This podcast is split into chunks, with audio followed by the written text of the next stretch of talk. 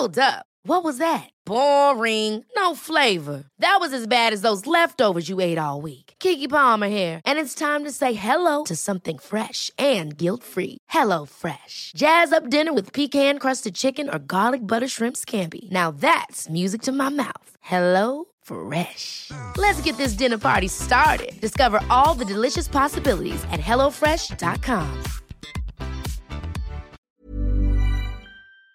La Secretaría de Relaciones Exteriores informó que Leticia Bonifaz fue electa como nueva miembro del Comité para la Eliminación de la Discriminación, nueva integrante del Comité para la Eliminación de la Discriminación contra la Mujer de la ONU. Eh, y bueno, cargo que ocupará en el periodo 2021-2024 Leticia, la doctora Leticia Bonifaz, catedrática de la Facultad de Derecho de la UNAM, candidata electa para integrar este comité de la eliminación para la eliminación de la discriminación contra la mujer. Qué gusto nos da saludarte esta mañana. Felicidades, muy buenos días. Buenos días, Lupita. Buenos días, Sergio. Pues aquí estoy muy contenta con esto. Gracias, Leticia. Cuéntanos exactamente qué va a hacer este Comité para la Eliminación de la Discriminación contra la Mujer de la ONU. Este, este comité existe desde que se creó la convención con la idea de que los países no solo firmen como compromisos, sino que exista un órgano de la propia Naciones Unidas que vaya viendo paulatinamente el, el cumplimiento de los compromisos, porque antes Sergio Lupita era muy común, firmo un tratado, pero pues, no lo cumplo y ya. Entonces aquí Naciones Unidas tiene un comité integrado por 23 ahora mujeres, eh, que periódicamente va viendo el avance que tiene cada país. En el caso de México tuvimos un examen periódico hace dos años y allí nos dicen en qué estamos mal. Por ejemplo, que va aumentando el embarazo de niñas adolescentes o que tenemos muchos problemas de discriminación en el medio rural, etcétera, etcétera. Entonces, la idea es supervisar a los países en informes que van rindiendo, más temas que se consideran fundamentales, se hacen recomendaciones generales a los países del mundo. Eh, doctora, acciones efectivas para la no discriminación por razón de género, ¿de qué se trata? ¿A qué se refiere? ¿Y cuáles son estas? Dependiendo de cada país, puede ser que Europa está en temas ya de representación política y de paridad como nosotros, eh, pero hay países africanos o nuestro mundo indígena en donde lo que tienes que ver es de qué manera la mujer va teniendo esta triple discriminación por ser mujeres, por ser pobres o ser indígenas, y cómo empiezas a cambiar también las condiciones de las mujeres del mundo indígena y rural el, ¿cuáles serían las medidas que habría que hacer, por ejemplo, en nuestras comunidades indígenas, donde vemos que pues persisten actos absolutamente discriminatorios contra la las mujeres e incluso venta de venta de niñas? Exacto, que estaría totalmente prohibido.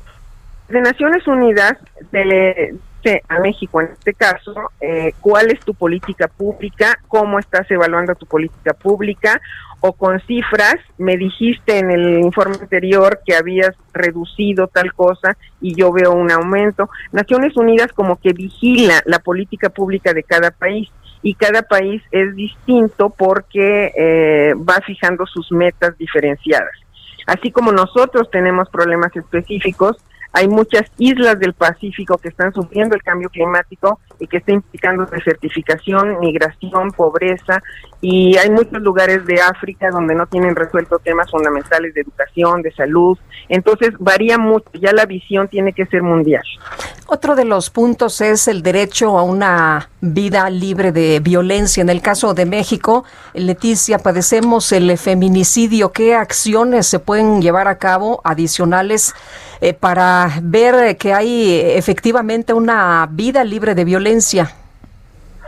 Pues justamente en el caso de México lo primero que hace es mostrar que ya tiene una ley y el comité le dice, bueno, una ley no es suficiente. Tienes que tener acciones públicas todo el tiempo para identificar las violencias y para que las mujeres no solo puedan denunciar, sino que sus denuncias lleguen hasta temas que no impliquen impunidad.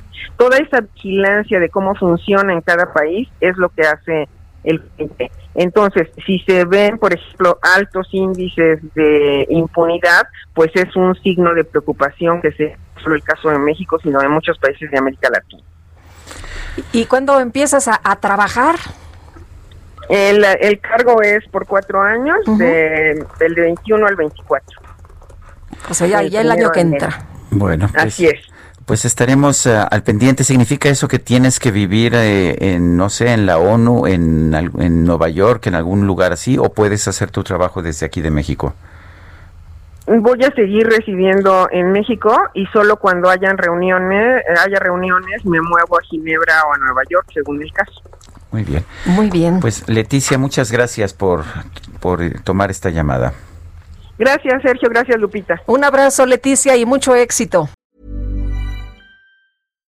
Hi, I'm Daniel, founder of Pretty Litter. Cats and cat owners deserve better than any old-fashioned litter. That's why I teamed up with scientists and veterinarians to create Pretty Litter. Its innovative crystal formula has superior odor control and weighs up to 80% less than clay litter.